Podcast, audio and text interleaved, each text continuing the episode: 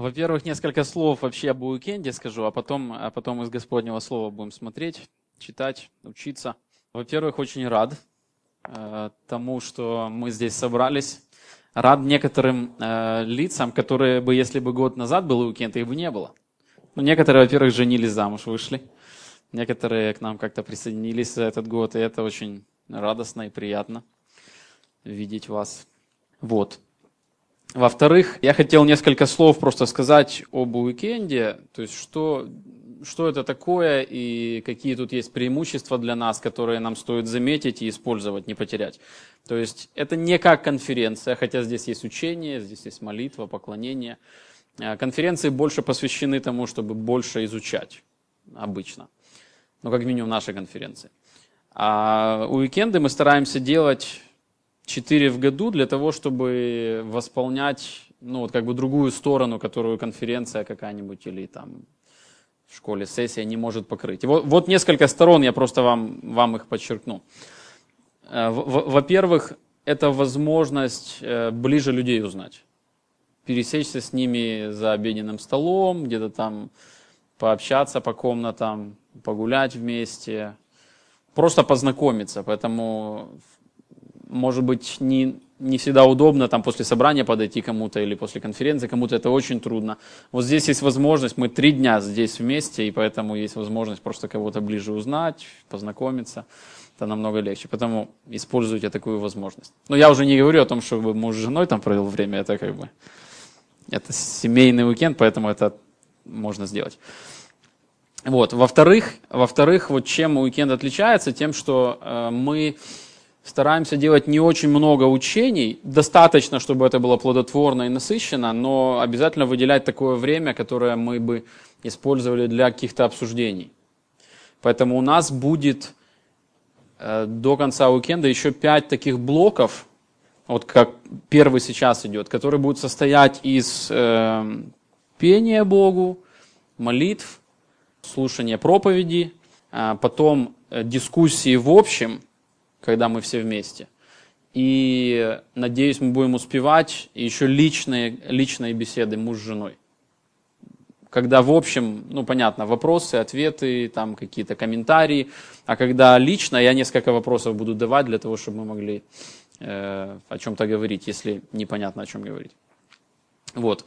Э, это такой формат. То есть мы таким образом стараемся э, создать возможность, когда у каждого человека бывает какой-то там, ну, в его познании какой-то затор произошел, что какие-то блоки, вот он может задать вопрос, и эти вопро- ответ на этот вопрос, какие-то обсуждения, потом это то, что помогает решить эту дилемму. Потом еще один важный момент, это то, что иногда трудно понять, как Библию применить в практической своей личной жизни. Иногда кажется, вот как истина вот вроде бы понятна, а вот в жизни непонятно, как ее применить и ты это понимаешь, и ты это чувствуешь, что ты не понимаешь. А иногда ты даже это не чувствуешь. Ты просто живешь себе по своим каким-то ну, понятиям. Вот библейские понятия остаются немножко в теоретической зоне твоих там мозгов, например. Поэтому на уикенде это мы создаем, мы стараемся создать возможность для того, чтобы вот, это, вот эти вот дискуссии, эти вопросы были, обсуждения, вы могли высказаться, тоже пользуйтесь возможностью. То есть после того, как я сейчас буду учить, после этого будет у нас, я посмотрю, сколько времени останется, там какая-то часть времени в общем в зале, какая-то мы будем лично, и потом мы как-то сбалансируем, сколько времени нужно лично, может быть больше, может быть меньше, больше в зале, мы увидим, как это будет. Но, в общем, такая есть возможность, поэтому старайтесь быть внимательными, старайтесь вникать в себя, в Писание и в себя, чтобы понять, что мне непонятно, что мне мешает в это верить реально, что мне мешает это практиковать в своей жизни. То есть вообще проповедь это как наставничество или душепопечение, любая проповедь. Но вот такой формат это еще больше.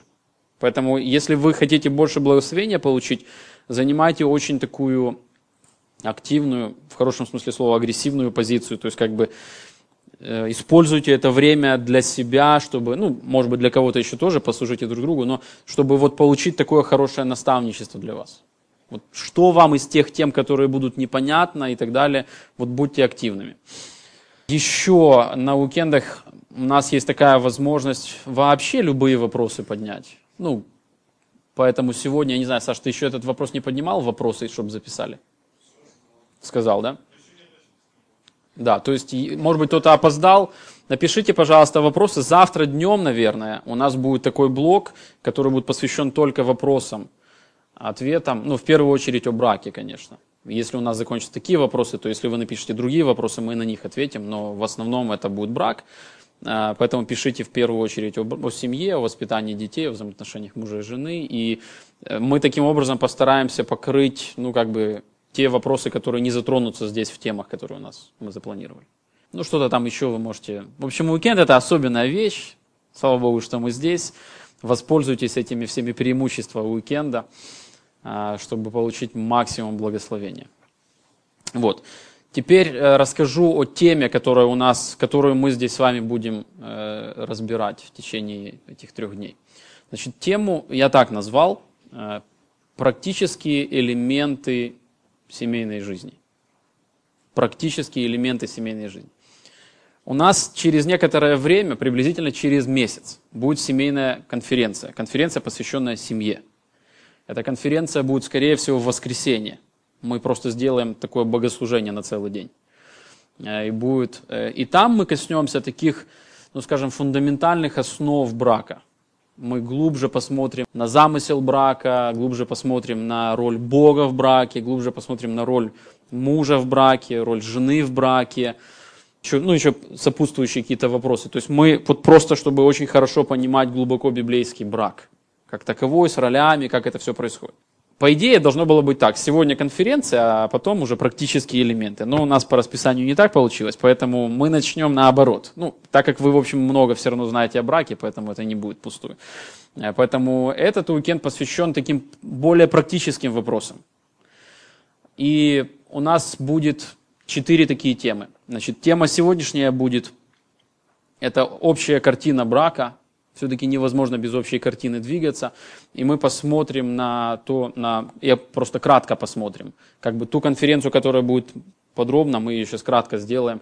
Это Божий замысел на брак, какая цель брака, какая роль Бога, какая роль мужа, какая роль жены. Я думал еще поговорить о роли родителей и детей, но я просто навряд ли успею. То есть мы посмотрим на эту картину, почему все-таки нужно на нее посмотреть, потому что я уверен, что есть вопросы практического характера, которые касаются, во-первых, которые невозможно решить без понимания общего брака, а во-вторых, которые касаются мужа, жены, их ролей и так далее. Это первая будет тема. Вторая тема будет конфликты в браке, как они возникают, как они развиваются и так далее, как их решать, самое главное – чтобы, чтобы не было конфликтов и мирно, благословенно проходить разногласия. Это будет вторая тема. Потом вопросы-ответы я говорил. Потом вечером у нас будет завтра тема о воспитании детей. Э, кстати говоря, мы тоже мечтаем в этом году сделать конференцию о воспитании детей, чтобы поговорить глубже, дальше. И, может быть, это будет. Э, но мы будем говорить о воспитании детей завтра вечером. И в субботу Утром у нас еще такой будет блок 3 или даже там 4 часа, ну, довольно много, то есть 3 часа, который э, будет посвящен интимным отношениям в браке. Вот такие практические, более практические темы. Другие все вопросы, это финансы, может быть, там заработок денег, кто должен работать, кто нет, там, я не знаю, жить с родителями, не жить с родителями, еще масса всяких нюансов, маленьких вопросов. Вот это все, надеемся, мы как минимум затронем может, не, не разберем, но затронем, как-то попытаемся говорить вот в этой части, которая будет вопросы и ответы. А все вопросы, которые будут касаться тем, ну, будем подробно обсуждать. Вот такое видение в общем уикенда, в общем темы. Есть по этому поводу какое-то замечание, комментарий, вопрос? Все ли понятно? Будет свободное время, вы это, наверное, знаете, да? Хорошо, давайте сейчас помолимся и потом коснемся первой темы. Господи, мы у Твоих ног, Отец. Мы хотим, чтобы наша жизнь, наша жизнь и наша семейная жизнь прославляла Тебя. Мы хотим, чтобы все Твои замыслы, все Твои намерения, Твои, если можно сказать, мечты сбылись в наших браках, в наших семьях. А это будет Тебе величественной славой. Ты достоин этого, и это будет наибольшим счастьем для нас, если мы не свой брак будем создавать, но будем Твой практиковать, Твой замысел практиковать. Господи, пожалуйста, благослови нас э, глубже понять Твой замысел, научиться ему и подумать о себе, о том, как я это практикую, как это в моей жизни, в моей семье, заметить какие-то вещи, которые соответствуют твоему замыслу, порадоваться или не соответствуют, подумать об этом, покаяться, может быть, поговорить, разобраться, решить, как это сделать. Это то, почему мы здесь, Господи, это то, чего мы хотим. Верим, что это угодно воле Твоей, просим, благослови нас. Я очень прошу Тебя, Господь, благослови меня, благослови каждого из нас. Соверши то сверхъестественное, что Твоим благословением может произойти. Уповаем на Тебя, Господь. Аминь. Итак, первая тема, первая тема, которую мы здесь будем разбирать на нашем уикенде, который посвящен практическим, практическим аспектам семейной жизни – я назвал его так, это общая картина библейской семьи. Общая картина библейской семьи. Мы нарисуем такую рамку, внутри которой это будет картина. И мы будем понимать, что разные-разные вопросы, которые есть у нас в нашей жизни или у наших знакомых, близких, эти все вопросы будут решаться только когда мы будем решать на территории этой картины. Если мы хотим решать вопросы вне этой картины, например, в картине э, там, мирского представления о браке, соответственно, выводы совсем будут другие. Потому что там на той картине друг, там другое изображение, там другая логика, там другая логическая связь, и там по-другому все решается и к другим результатам приходит. Поэтому кто хочет просто делать, как ему удобнее, как ему легче, как ему привычнее, как говорят друзья, как его там кто-то знакомый или родители практикуют, то этот человек на той картине находится. Честно говоря, мы все частично на той картине. Но мы хотим быть на картине библейской, мы хотим здесь действительно понимать, как Бог видит брак, и здесь учиться, и здесь решать все вопросы. Несколько вопросов, которые мы затронем в этой, э, я затрону в этой проповеди. Во-первых, общая картина современной семьи. Что реально на практике? Какая, как это все выглядит? Что нас окружает и о чем нам это говорит? Во-вторых, второй вопрос, мы посмотрим на предназначение семьи. Когда Бог создавал брак, что Он имел в виду? В-третьих, мы посмотрим на роль Бога в семье – на роль мужа в семье, это уже в-четвертых, и в-пятых, на роль жены в семье. Таким образом постараемся, скорее я не успею говорить о родителях и детях, хотя нужно говорить и об этих ролях тоже. Роль родителей в семье, роль детей в семье. Может быть, мы этого коснемся завтра, когда будем говорить о воспитании детей. Итак, вопрос номер один. Общая картина современной семьи. Прочитаю у меня тут ряд цитат будет вам э, в этом изучении, поэтому мы будем проповедовать еще с двумя проповедниками. Один из них Джон МакАртур, второй Джон Пайпер. Так что вы сможете услышать многих сегодня, их цитаты как минимум. Вот Джон МакАртур в своей книге «Полноценная семья» говорит так. «Меня очень беспокоит будущее института семьи. Согласно статистическим данным, сегодня около половины браков заканчивается разводом. Он, конечно, говорит о, о своей стране. Естественно, эпидемия разводов способствует другим проблемам, таким как одиночество, нищета, нежеланные дети, неполные семьи. Аборты стали вполне обычным явлением как в семье, так и вне ее. Одна треть пар репродуктивного возраста, то есть которые могут еще рожать детей, они в таком возрасте, стерильно, то есть они не хотят рожать детей. Они не хотят иметь детей. В чем причина? Виной тому эгоизм.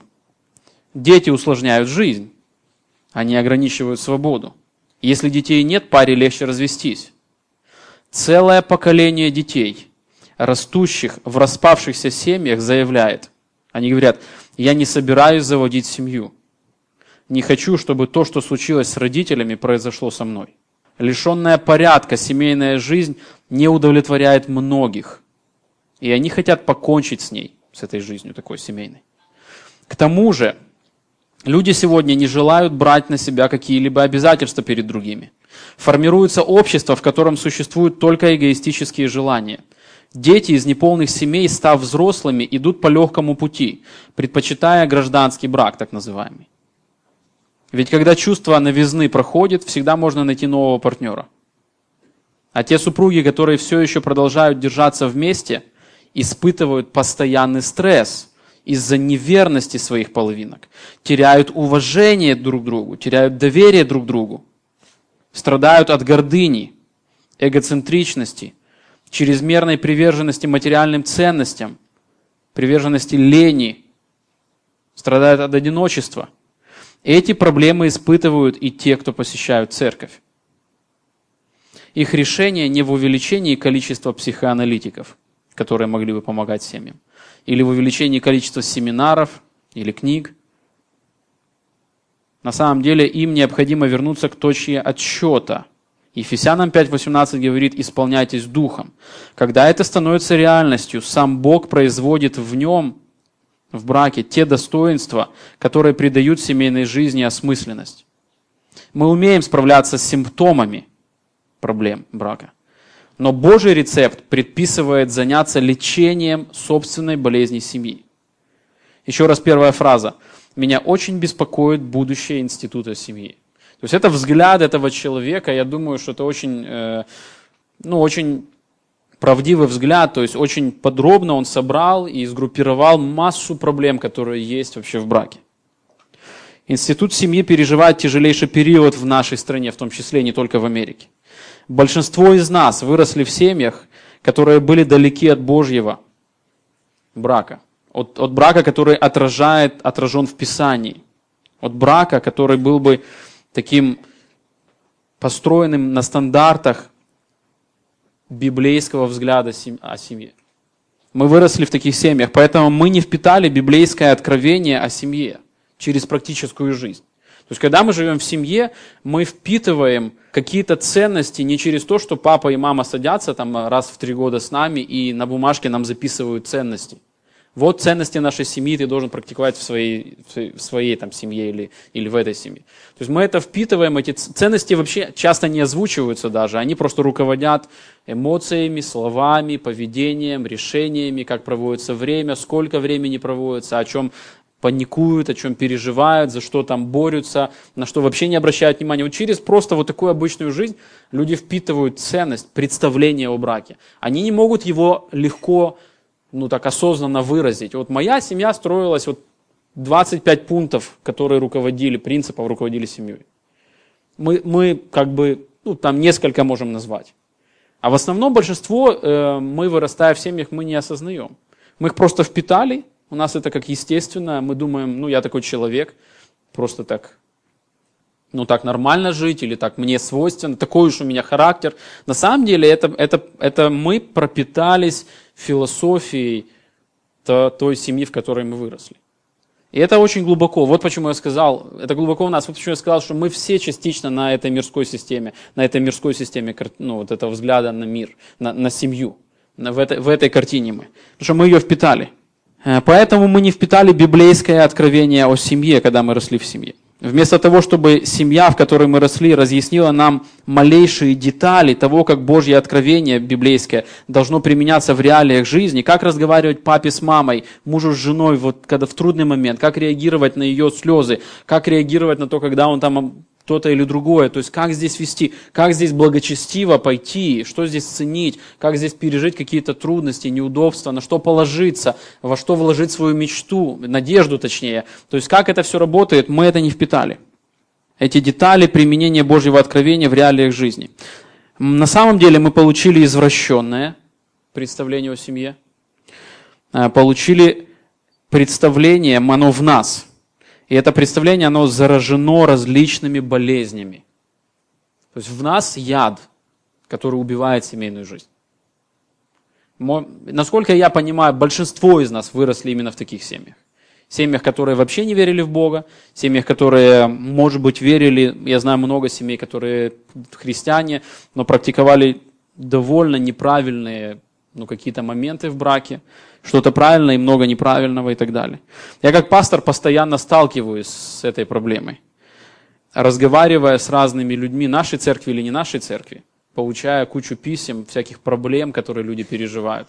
Мне абсолютно очевидно, как христианскими браками, люди, которые в браке, они в церкви, много руководит какое-то, ну вот это вот зараженное всякими такими ядовитое представление я даже думаю, что большинство проблем, которые семьи христианские даже переживают, страшные проблемы, большинству христиан неизвестны.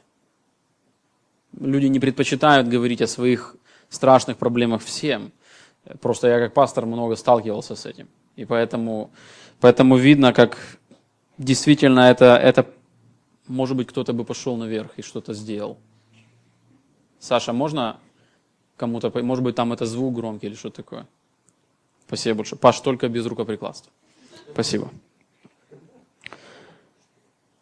Семьям приходится бороться не просто с разницей характеров или с несгодами житейскими. Семьи, которые создаются, им приходится бороться с заложенной в них ложью относительно того, каким должен быть брак и как нужно реагировать. Им приходится бороться с непониманием того, как Библия должна практиковаться в жизни семьи ну, когда я об этом говорю, смотрите, я, я на, на своем примере, я пришел к Господу, я не из нехристианской семьи пришел.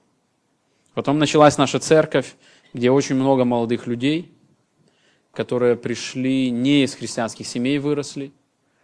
И поэтому не один раз в своей жизни, личной или в пасторском служении, я видел, как нам просто приходится на нас ответственность созидать новое поколение вообще семейной жизни. Честно говоря, даже предыдущее поколение, там есть много чему поучиться, и нужно учиться. Не так много у нас старшего поколения нашей, э, в нашей церкви, к сожалению.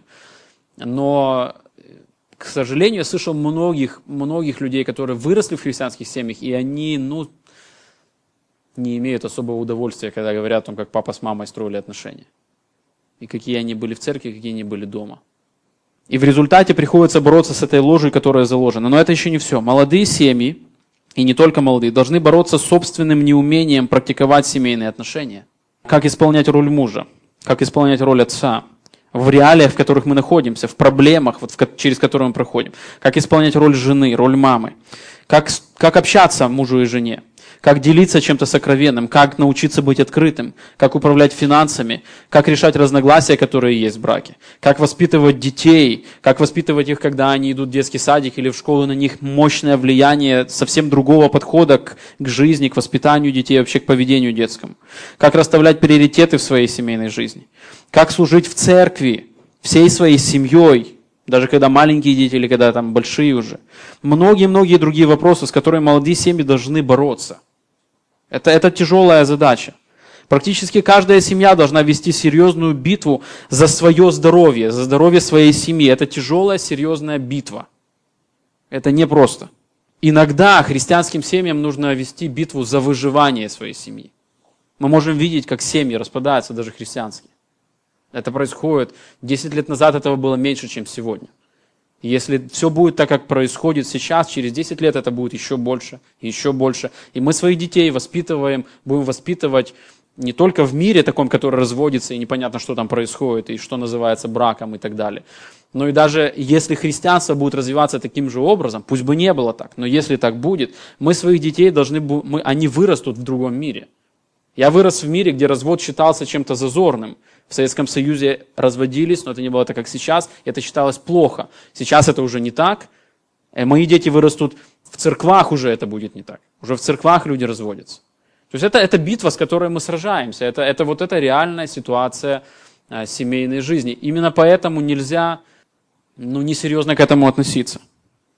Проблемы, с которыми нам приходится сталкиваться, говорят о серьезной битве, которая ведется против семей. Именно поэтому служители нашего времени, служители церквей, как минимум они, должны много внимания уделять семьям, чтобы они были здоровы. Семья сейчас под особенной атакой, и это, это тяжело. О проблемах семей можно говорить часами, это не преувеличение, можно часами рассказывать случаи за случаем, какое горе люди переживали, какие были последствия. Мы можем рассказывать трудные вещи из своей жизни. Почему, почему я захотел предложить вам вот это, задуматься о современной картине семьи. Для того, чтобы, первое, пробудить в вас желание серьезно осмыслить суть брака, который задумал Бог.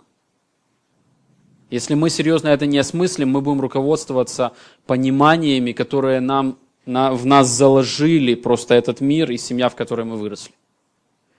Во-вторых, говоря о этих проблемах, которые есть, я очень хочу помочь вам посвятить себя тяжелейшему труду строительства библейской семьи. Первое, осмыслить, в чем смысл именно библейской семьи, в чем замысел Божий. А во-вторых, я бы очень хотел, и это не совсем в моих силах, но я бы, я бы всем нам желал посвятить себя тяжелейшему труду созидания библейской семьи. Это тяжелейший труд, потому что проблемы вокруг, проблемы внутри, разные идеи, не говоря о том, что у нас у каждого есть свой личный, персональный, внутренний враг, это наша плоть, которая, которая без всех этих проблем разрушает, хочет разрушать брак, не хочет смиряться, не хочет служить, хочет думать по-своему и так далее. Но еще и снаружи очень тяжелое нападение. Еще одну цитату вам прочитаю Джона Пайпера теперь уже. Есть такая книга, недавно вышла, «Этот приходящий брак». Очень неплохая книга. Вот из этой книги фраза. «Великолепие и красота брака выходит за пределы нашей способности мыслить и чувствовать. При отсутствии Божьего откровения и просвещающей работы Святого Духа мы не можем понять эту красоту и великолепие брака. Мир не может знать, каким должен быть брак, не получив это знание от Бога. Человек по природе своей не имеет способности разглядеть красоту этого брака, принять ее, ощутить эту красоту, которую Бог изначально заложил в супружеские отношения. Поэтому человек, смотря на библейскую картину брака, он ее не очень ценит. Он не очень дорожит ею, потому что нам нужно откровение, нам нужен Бог показать, что вот это драгоценный способ устроения семьи. И поэтому за это стоит платить большую цену. Он говорит дальше, я молюсь, чтобы Бог использовал эту книгу, а я, как наш уикенд, Бог использовал эту книгу, помогая вам избавиться от мелочного, светского или мирского, загрязненного культурными особенностями, эгоистичного, игнорирующего Христа, пренебрегающего Богом, одурманивающего небиблейского взгляда на брак. Я молюсь, чтобы Бог избавил нас от такого представления на брак. Нам это нужно – Потому что такая серьезная ситуация, нам нужно думать об этом, а проблема с э, семейной жизнью столь сложная, поэтому стоит посвящать себя упорному труду. И еще раз одну, еще один момент скажу. Я верю, что невозможно достичь красоты библейского замысла о браке без того, чтобы, не серьезно, без того, чтобы серьезно изучать его и трудиться, чтобы строить его. В лучшем случае христиане могут нормальный брак достичь, ну то есть без, без серьезных конфликтов. Это в лучшем случае. Даже это нелегко достичь. Но есть, например, люди, которые научились, например, не очень конфликтные люди. И поэтому они, в общем, могут легко мириться, не сильно много конфликтовали. Может быть, эти люди имеют больше даже опасности иметь брак примитивный. Потому что когда люди конфликтуют, они видят, есть какая-то проблема когда они тихо живут, все нормально, как бы нет никакой проблемы, у нас замечательный брак, но они не осознают, что они так и не дошли до того замысла, который Бог заложил в брак. И, и вот, например, у них все мирно, спокойно. Я не призываю нас к конфликтам, но у них может быть все мирно и спокойно. Это в лучшем случае такой нормальный брак, который может уже не впечатлять окружающих людей. Ну, вот просто такие люди. Ну, они такие два тихони, им так как-то у них все такая идиллия, я другой, поэтому мне такого не подходит. И я, в общем, и не хочу такой тихий брак. Я хочу активный, бурный, но как-то вот хочется без конфликтов. Второе, второй вопрос. Собственно, предназначение семьи. Давайте посмотрим на то, э, как Бог замыслил семью. Бытие, вторая глава, подробно описывает, как Бог придумал семью, как Он ее создавал, и мы увидим, там довольно много принципов есть. Это вторая глава с 18 стиха по 25. Выше этого описывается, что был сотворен Адам, ему была дана миссия жизненная, у него была какая-то цель, ему нужно было эту миссию выполнять, у него было предназначение определенное, и он, в общем, Бог ему объяснил, как это исполнять, как это делать, это была великолепная задача. И после этого, 18 стих, «И сказал Господь Бог, нехорошо быть человеку одному. Сотворим ему помощника, соответственного ему. Бог увидел для Адама это нехорошо, что он один. Ему лучше будет, если, если появится кто-то у него. А, и Бог решает сотворить женщину для него, которую называют здесь помощницей, да, помощника, соответственного ему. Господь Бог образовал из земли всех животных полевых и всех птиц небесных и привел их к человеку, чтобы видеть, как он назовет их, и чтобы, как наречет человек всякую душу живую, так и было имя ей. И нарек человек имена всем скотам и птицам небесным и всем зверям полевым, но для человека не нашлось помощника, подобного ему. Вот почему Бог дает такое задание Адаму. Он дает ему задание, чтобы Адам посмотрел на все, как сотворено, что все животные сотворены парами, а у него нет пары, и никто из животных не может быть ему парой. То есть Бог увидел, Адаму нехорошо быть одному. Бог объясняет это Адаму вот таким вот особенным способом, чтобы Адам проанализировал мир, в котором он живет, увидел уже то, что Бог заложил туда, уже есть общее откровение. Из этого научился, что ему не достает кого-то. 21 стих. «И навел Господь Бог на человека крепкий сон». Анестезия такая определенная. «И когда он уснул, взял одно из ребер его и закрыл то место плотью. И создал Господь Бог из ребра, взятого у человека, женщину, и привел ее к человеку». То есть видим, Бог первый видит, что существует некая проблема. Он ее, не Адам это увидел. Это Бог увидел. Бог создал определенный замысел, чтобы решить эту проблему одиночества, и этот замысел – брак. Семейные, брачные взаимоотношения мужа и жены. Он объясняет это Адаму. После этого он не только увидел проблему, не только замыслил ее решить, вот нужен, он как бы нужен брак, и какой там соответственный человек должен быть, но и он практически это начинает делать. То есть он практически совершает создание Евы от Адама, и создал Господь Бог из ребра взятого у человека женщину и привел к человеку. То есть он как отец невесту ведет на этот брач, на брачный завет, он приводит ее к Адаму, Адам ее видит. То есть вы видите, сколько много Бог делает. То есть Бог это центральная личность в этом, в этом событии. И в оценке проблемы, и в пути ее решения, и в объяснении этого Адаму, и в создании помощницы, и в, и в том, чтобы состоялся брачный вот этот завет между ними, привел ее к человеку и сказал человек, вот это кость от костей моих и плоть от плоти моей, она будет называться женою, ибо взята от мужа своего. Он, он Адам, тут, конечно, не все написано, это краткое изложение. Адам понимал, Бог объяснил ему, что это за брак, что это такое, он реагирует на эту помощницу уже определенным образом, он уже понимает, что такое брак, он реагирует, что вот это будет моя жена, и я вот с ней буду иметь такой, ну вот что-то, что Бог замыслил, вот такие особенные взаимоотношения брачные. Вот, и поэтому он реагирует на нее, это как, это как свадьба, это как брачный завет, он вступает в ней завет, он, он говорит поэтические слова, того, что он вступает с ней в завет единства, что они будут одной плотью. И дальше написано, потому оставит человек отца своего и мать свою. Мы знаем, что этот текст был написан ну, не во времена Адама и Евы, он был написан, когда израильский народ выходил из пленения, Моисей это писал, чтобы народ понимал свою как бы вот связь с Богом и с тем, как Он все сотворил, с замыслами Его. И поэтому Он уже здесь, Бог через Моисея говорит вот эту фразу, уже применяя к тем, которые дальше уже жили. И поэтому там уже есть мама и папа. И поэтому он говорит, потому оставит человек отца своего и мать свою, и прилепится к жене своей, и будет двое одна плоть. Опять говорится об этом брачном завете, который между ними, завет плоти, то есть что они будут, они будут очень-очень близки, то есть в таком в заветных отношениях. И были оба ноги, без одежды, Адам и жена его, и не стыдились.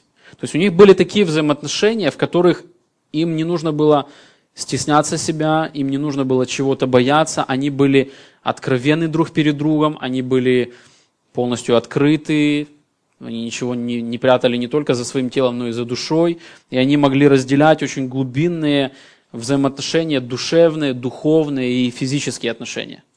То есть вот это брак, который Бог сотворил. Это то, что мы здесь прочитали. Несколько таких тезисов отсюда.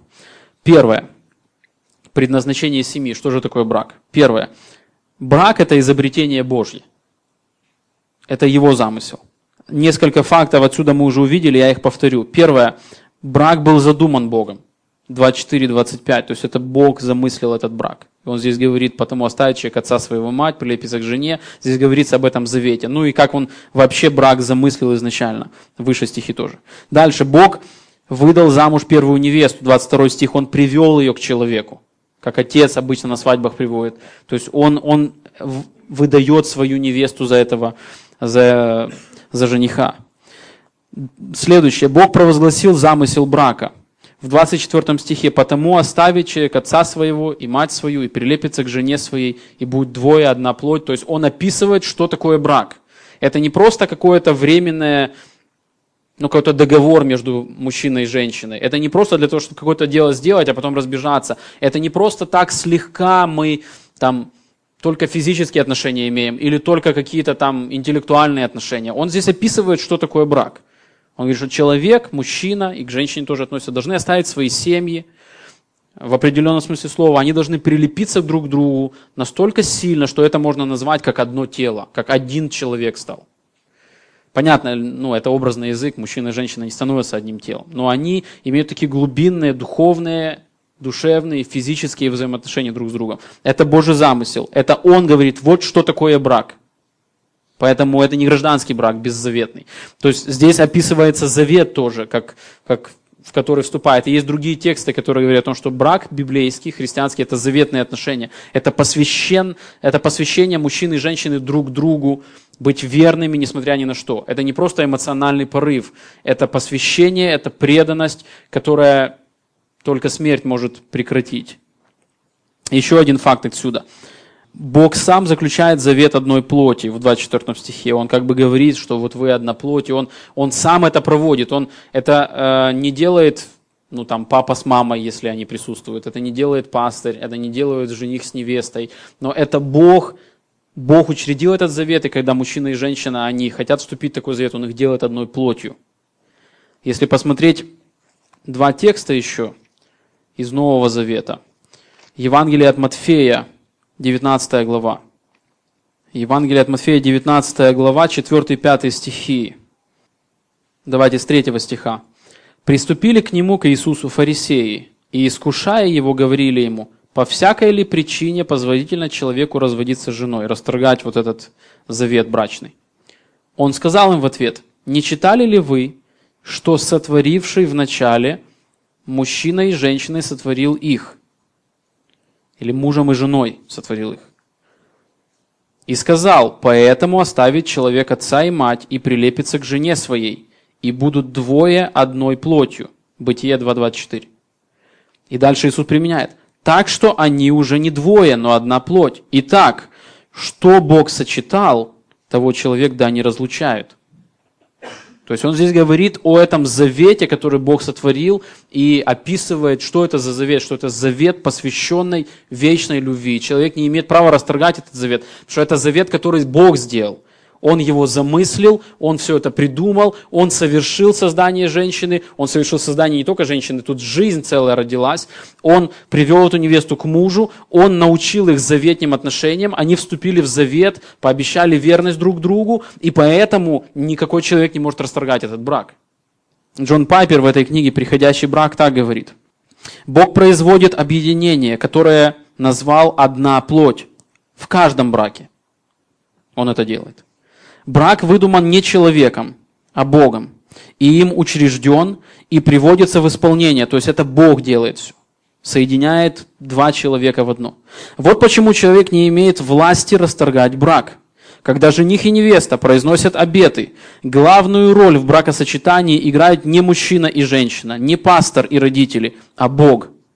Бог соединяет мужа и жену в союз одной плоти. Мир об этом не знает. И это одна из причин, по которой люди небрежно относятся к браку. А христиане слишком часто ведут себя так, словно об этом ничего не знают. И как следствие, брак и в церкви не считается таким уж важным. За брачным единством стоит Бог. Брак исходит от Него и совершается через Него. Итак, это первое. Брак – это изобретение Божие. Поэтому, когда мы говорим о брачных отношениях, это не только мое личное дело. Это мои личные отношения. Как я здесь хочу, так я и буду здесь поступать. Мы должны понять, что брак это то, в чем мы участвуем, и это не наше. Точно так же, как дети, которые рождаются в браке, это не моя собственность.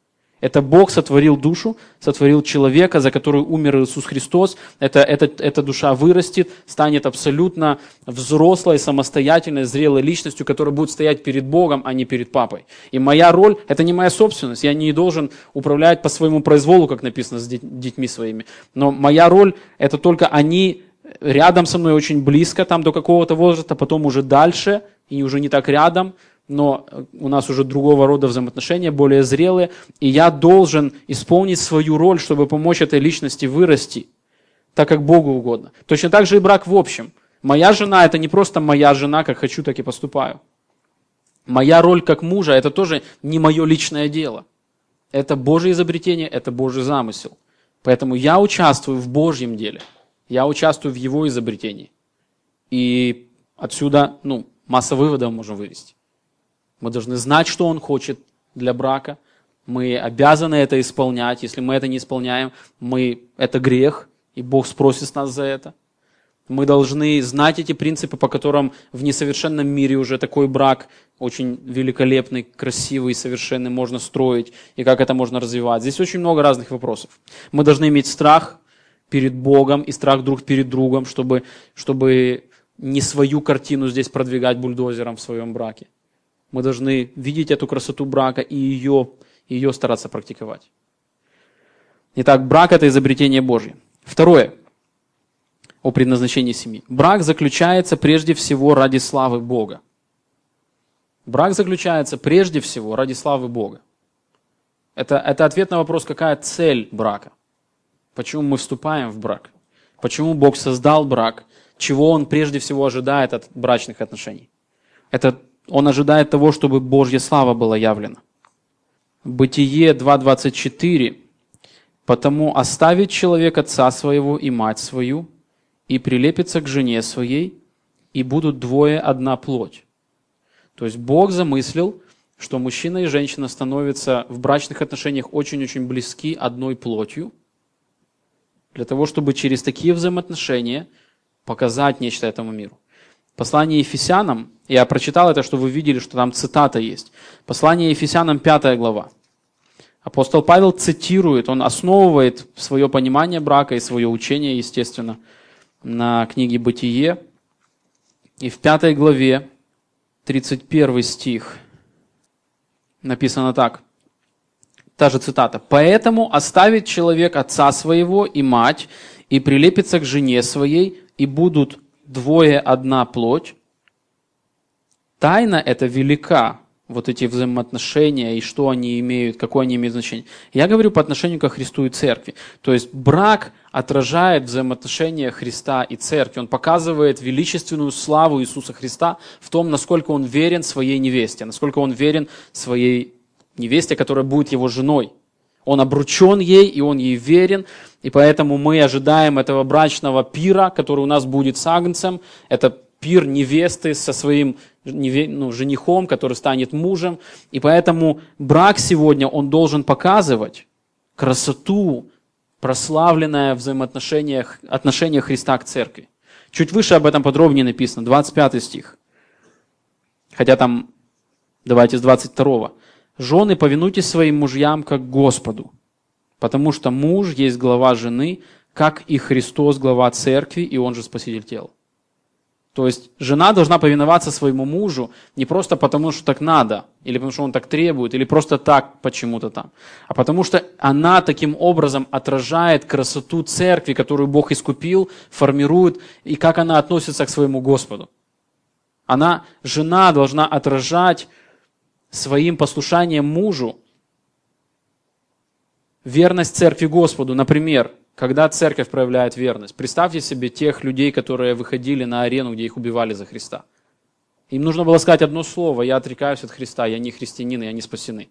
Вот муж стоит, тебя ждет с детьми, и вот эта молоденькая девушка сейчас будет растерзана тиграми, ей нужно только сказать, и вот она уже со своей семьей, и вот ее дети не будут расти без мамы, и вот она будет муж, жена, и точнее дети готовы ее принять, государство готово ее простить, но она говорит, у меня есть другой жених которому я более верна. И она отдает себя на распятие, на сожжение, на съедение тиграми. Она умирает. Это церковь. Церковь так покорна Господу, так ценит его. Жена должна тем, как она относится к мужу, показать красоту послушания церкви, высоту послушания церкви. То есть таким образом она является славу, опять же, Господа. Он завоевал церковь, Он переродил нас, Он, он наши сердца увлек собой, влюбил в себя, захватил так, что мы хотим жить ради Него. И церковь показывает яркие примеры этому. И жена, когда она слушается своего мужа и почитает его, как Господа слушается, то есть она следует за Ним, тем самым она показывает, насколько прекрасна церковь. И тем самым она показывает, насколько прекрасен Иисус, который искупил эту церковь и так захватил ее сердце, что она готова жертвовать собой, умирать для себя, только бы проявить любовь к нему. Вот что делает жена. Дальше написано. Мужья, любите своих жен, как и Христос возлюбил церковь и предал себя за нее, чтобы осветить ее, очистив бани и водной посредством слова, чтобы представить ее себе славной церковью, не имеющей пятна или порока, или чего-либо подобного, но чтобы она была свята и непорочна. Вот здесь написано тоже, что мужья должны любить своих жен не просто потому, что так заведено, так правильно, так песни написаны или так хочется жене, а потому что он призван в браке являть славу Божью. Муж призван не просто кое-какой брак иметь. Он несет ответственность за то, чтобы явить в браке наивысший уровень любви, который, который он может достичь в своей зрелости здесь на земле. Потому что тем, как он относится к своей жене, как он жертвует собой ради нее, как он милостиво и нежно лидирует в браке и ведет или главенство проявляет. Вот в этих взаимоотношениях, с каким пониманием и нежностью к ней относится, он проповедует своему сердцу, какая величественная красота Божьей любви. Он проповедует себе. Когда он, когда он переживает боль, когда ему не хочется, это кажется несправедливо, она со мной так поступает здесь, и он берет и откладывает вот это все свое желание утешения, желание не страдать, желание э, какой-то справедливости, он, он ложит это на жертвенник и идет, становится на колени перед ней, сникает к ней и заботится о ней. Принимает ее, поднимает ее, очищает ее, заботится о ней, жалеет ее, прощает ее – и через это муж понимает, вот как Бог со мной поступает. Вот что Бог в тысячу раз, в миллион раз больше пережил, когда Он умирал за меня, а я вот точно такой же в этой ситуации не, не, неудобный и так далее. Во-вторых, муж, когда практикует роль правильно, он являет славу Божью своей жене. Она, ей легче понимать, какой Господь. Если ее муж диктатор, или ее муж просто безразличный, который живет просто, он один может давить очень сильно, второй может просто э, пренебрегать семейными отношениями, пренебрегать ответственностью, и он просто живет тихонько себе в своем там, уголке семейной жизни, и она там все тянет, или я не знаю, как, как она себя там ведет. В одном и в другом случае он представляет ложную, лживую картину Иисуса Христа, и ей трудно увидеть, какой этот Бог. Ей трудно понять, как это может быть руководство, ответственное, любовь и ответственное руководство. Тут, тут вроде мой муж любит меня, не напрягает никогда, так он безответственный. Или с другой стороны, как он может быть руководителем, действительно лидером, ответственной главой и при этом милостивым, потому что мой муж же диктатор. Он когда руководит, всем мало места становится.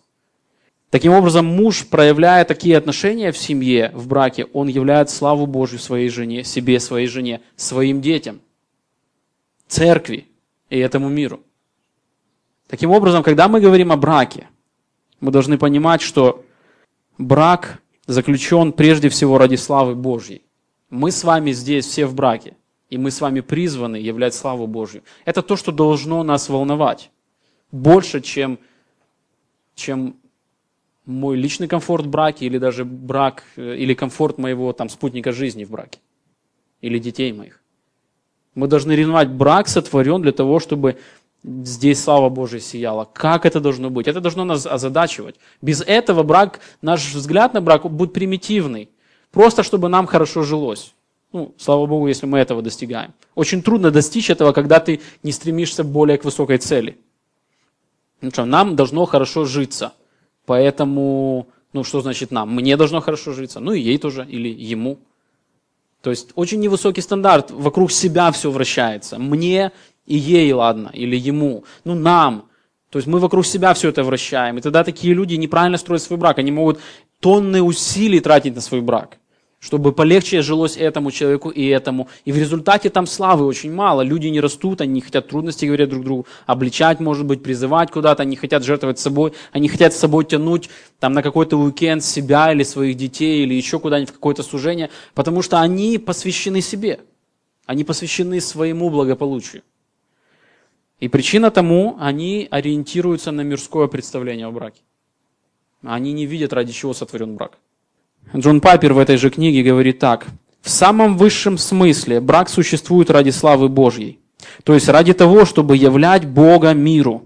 Образец брачных отношений – это отношение Христа к церкви, которую Он искупил.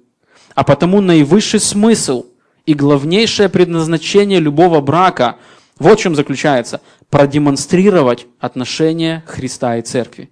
Вот для чего и существует брак – если вы женаты, то ради этого вы женились. И если вы собираетесь мечтать о браке, то вот о чем следует мечтать. О том, чтобы Божья слава сияла в моем браке.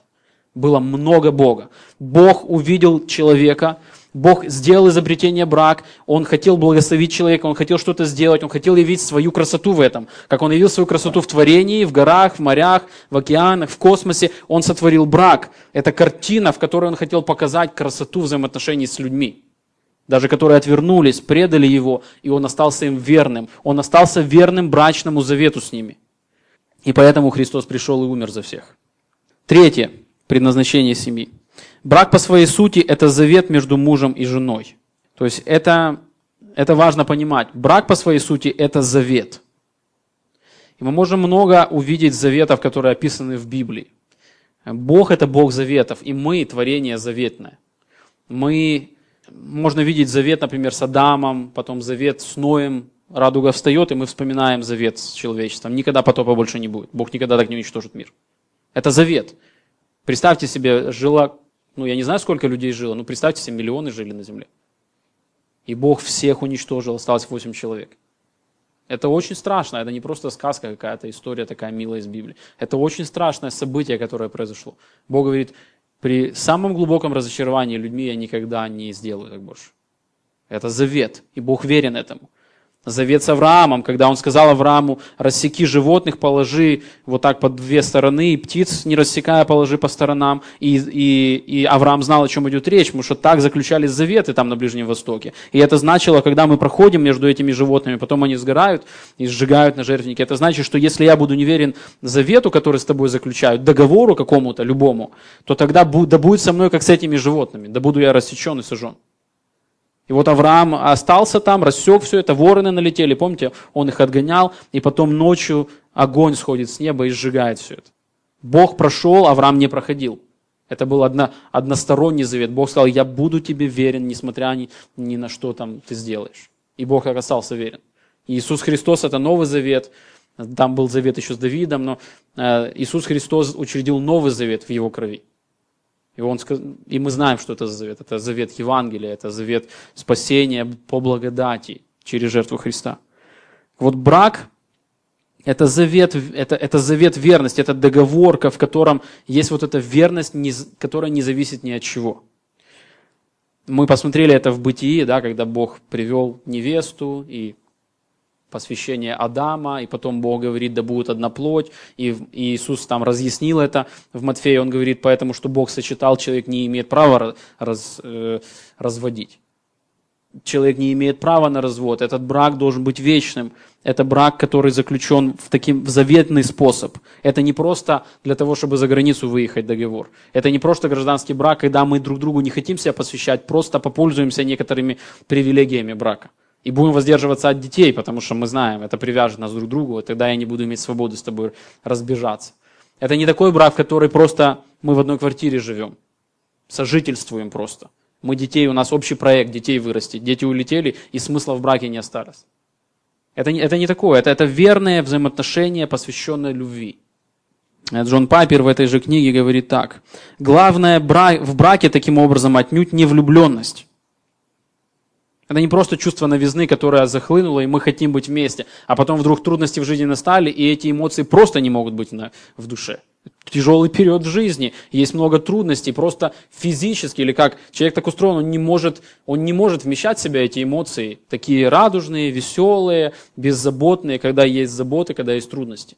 И тогда браки разваливаются часто, вылазит эгоизм. Я вступал в брак, чтобы мне было классно, чтобы мне было кайфово. А тут кайфа никакого нет, никакого, никакой вот такой вот интриги не осталось, не осталось никакого этого романтического удовольствия или какого-то каких-то романтических приключений. Здесь просто как-то что-то я не вижу ничего, кроме обязанностей. Ты взял, заболел, я должна за тобой ухаживать, эти дети еще тут мешают. Где вот мои годы, когда я так классно жила? Когда мне так хорошо на душе было. И начинается конфликт, начинаются проблемы, начинаются переживания, начинается, которые доходят далеко. Люди, может быть, идут консультироваться, и консультант библейский должен привести их к тому, что такое брак. Это завет. Такой способ мышления в принципе неверный. Это, это, это не изобретение для того, чтобы как только мне там захотелось уколоть себе дозу. И муж должен или жена должна это мне тут воспроизвести, какую-то эйфорию создать мне. Главное в браке таким образом отнюдь не влюбленность. Смысл в том, чтобы хранить завет. С радостью в сердце, с удовольствием, что я могу здесь с пламенем, это не, не, не сцепив зубы, это, это созерцая, что это Божье изобретение, и здесь слава Божья является, я люблю этого Господа. Я хочу, чтобы даже мне тут эмоции совсем не в ту сторону, но я сделаю правильный э, шаг ради явления славы Божьей в браке. Христос умирал не, не, он не шел на удовольствие, он шел от удовольствия.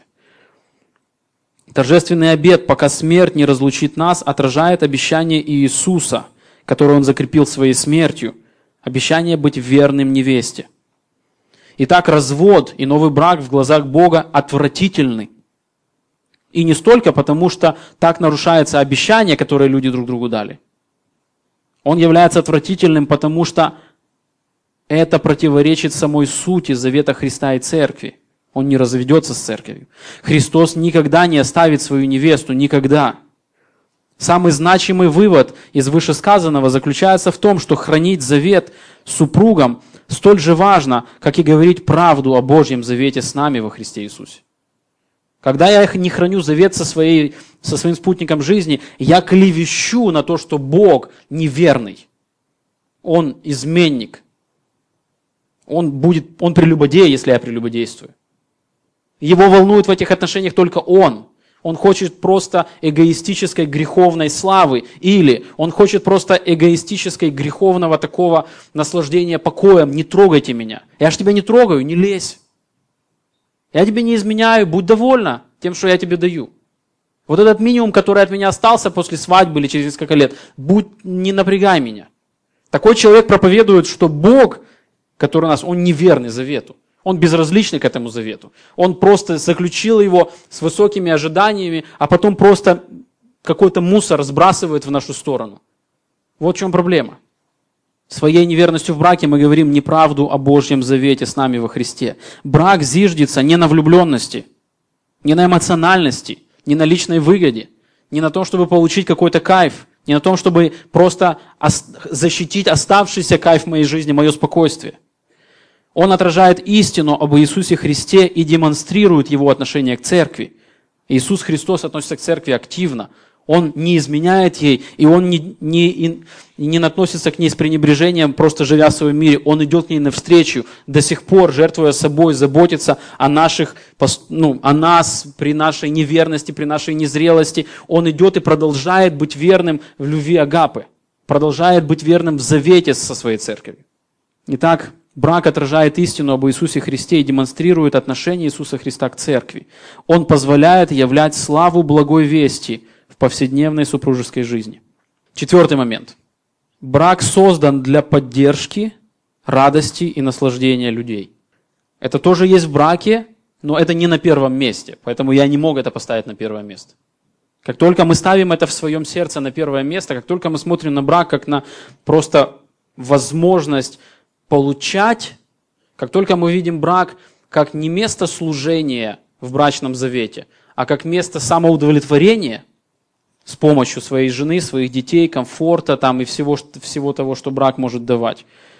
Сразу же все меняется, сразу же брак начинает трещать по швам, он начинает разрушаться, он начинает наполняться вот этим ядом, который убивает взаимоотношения. Поэтому брак по отношению, как благо для людей стоит не на первом месте. Но все равно это есть. И поэтому на это нужно посмотреть. Бытие 2.18 говорится так. Когда Бог вот только посмотрел на Адама, ну, на эту проблему, скажем, и сказал Господь Бог, нехорошо быть человеку одному. Сотворим ему помощника, соответственно, ему. То есть ему так нехорошо, я сделаю брак, чтобы ему что было? Было хорошо. Чтобы у него была помощница как поддержка для него. Чтобы у него была жена, ну и для жены муж, как э, то, где они могут черпать радость в общении. Брак это, – это союз или завет общения, когда муж с женой разделяют вот это единство, общение вербальное, общение эмоциональное, общение духовное, общение физическое, э, совместный какой-то труд. Это все взаимоотношения, это все общение. Поэтому это большая трагедия, когда муж и жена не общаются. Брак – это то, что сотворено для того, чтобы Адаму было хорошо, чтобы он не был одинок, чтобы он не был в браке, но все равно одинок в своем мирке. Мы помним, все равно человек чувствует определенное одиночество даже в браке, потому что самая главная нужда в общении у нас с Богом связана. Поэтому, когда мы браком Бога заменяем, мы не будем чувствовать этой радости. Но когда Бог наполняет нас, то даже брак нам не дает того, чего бы мы хотели. У нас есть преизбыток, который мы можем изливать по благодати к своему спутнику, спутнику жизни. Но когда этот спутник поднимается, и он начинает в ответ иметь с нами общение, вот эти взаимоотношения, тогда действительно в этих отношениях люди черпают большую радость. Они черпают не только радость, но и удовольствие. То есть это действительно изобретение, даже оно омрачено грехом, а, но это изобретение, которое должно было нести наслаждение и благодать по отношению к людям. Поэтому Бог говорит, нехорошо быть человеку одному. Хочу, чтобы было ему хорошо. Если взять книгу «Песни песней» еще, мы не будем ее сейчас читать, но мы должны ее знать, или если не знаете, прочитайте. Там описываются не безоблачные отношения, там описывается конфликт в одном месте мужа и жены, но описывается, как потом благочестиво они его решают, что они делают. И вообще и до этого конфликта описывается, как они наслаждаются в этих отношениях, как они смотрят, как они любят друг друга, какая у них есть эмоциональная любовь, какая у них есть преданная любовь, вот это агапы любовь заветняя, какая у них есть Э, дружественная любовь, они как друзья друг другу. Там описывается после конфликта, как они бегут, проявляют любовь в том, чтобы восстанавливать взаимоотношения, как они сокрушаются о своем грехе, который они сделали в, этих, ну, в этом конфликте. В том случае жена сделала, и она ищет его и сокрушается и так далее. Брак создан для поддержки радости и наслаждения людей. И последнее, пятое. Брак создан для духовного взращивания людей. Брак создан для духовного взращивания людей. Послание Ефесянам, э, где мы смотрели э, этот текст, перед этим, который, перед тем, что мы прочитали, там описано, чтобы христиане э, не упивались вином, но исполнялись Духом Святым, волю Божью познавали. И там много-много выше написано о такой фундаментальной, хорошей, успешной, настоящей христианской жизни. И брак уже зиждется на этом. И брак это, это способ когда мы читаем те тексты, да, как, как жена должна любить, слушаться своего мужа, да, любовь проявлять в послушании. Это невозможно без зрелости христианской. Потому что это сверхъестественная задача. Она только возможна при наполнении Духом Святым, который дает сверхъестественные силы жить так. То же самое муж должен любить свою несовершенную жену, как совершенный Христос возлюбил, ну, несовершенную церковь, но муж-то несовершенен. И поэтому это очень уподобиться Христу очень трудно. Здесь должна быть сверхъестественная сила, здесь должна быть духовная зрелость. Потом брак создал Бог для того, чтобы нас взращивать в том числе. Возникают какие-то трудности в браке, без которых невозможно осветить какую-то часть нашей личности. Пока молодые люди, или не молодые, до брака, они могут довольно неплохо уживаться с людьми, потому что они на расстоянии с людьми. Потому что они, если с кем и сближаются, то только напряг они могут этого человека поменять на другого и с этим, ну, может быть, в следующие дни, например, проводить время. Или ни с кем не проводить время. Просто пойти в свою комнату, закрыться и все, и быть сам по себе. Но когда ты в браке, ты не можешь закрыться в комнате, ты не можешь поменять этого человека на другого, ты не можешь быть далеко, это создает напряжение, то есть очень близкие взаимоотношения Бог использует так, что другой человек проникает внутрь нас как бы, и он выявляет все то, что у нас есть внутри. Вот поэтому у нас конфликты. Почему конфликты в браке? Потому что мы эгоисты. Это единственная причина. Что мы требуем своего. Это единственная причина нашего ну, напряжения или неудовольствия, или каких-то проблем в браке. Если, если мы исполнены благодати и заботы, даже с нами поступают несправедливо, мы говорим, Господь, утешение мое. Хорошо, я буду служить, это для меня честь, и ведь славу в том, как я буду служить своему мужу или своей жене. Но у нас червячок, а как же я? Подождите, а как... Я, я не для этого вступал в брак, извините меня. Я не собираюсь это терпеть всю свою жизнь. А что это ему должно легко, а мне должно быть так трудно? Конечно, ей хорошо, у нее вот, вот это, вот это, а мне совсем другая ситуация. Вот этот червячок там, червячище, вылазит, и он начинает совсем по-другому руководить нами в браке и так далее. Мы таким образом посмотрели на два больших вопроса. Мы посмотрели на общую картину современной семьи, и мы посмотрели на предназначение семьи в браке. Мы увидели, что брак – это изобретение Божье, брак заключается прежде всего ради славы Божьей, брак по своей сути – это завет между мужем и женой, брак создан для поддержки, радости и наслаждения людей – и брак создан для духовного взращивания людей. И у нас осталось еще три вопроса. Это роль Бога в семье, роль мужа в семье и роль жены в семье. Сделаем перерыв.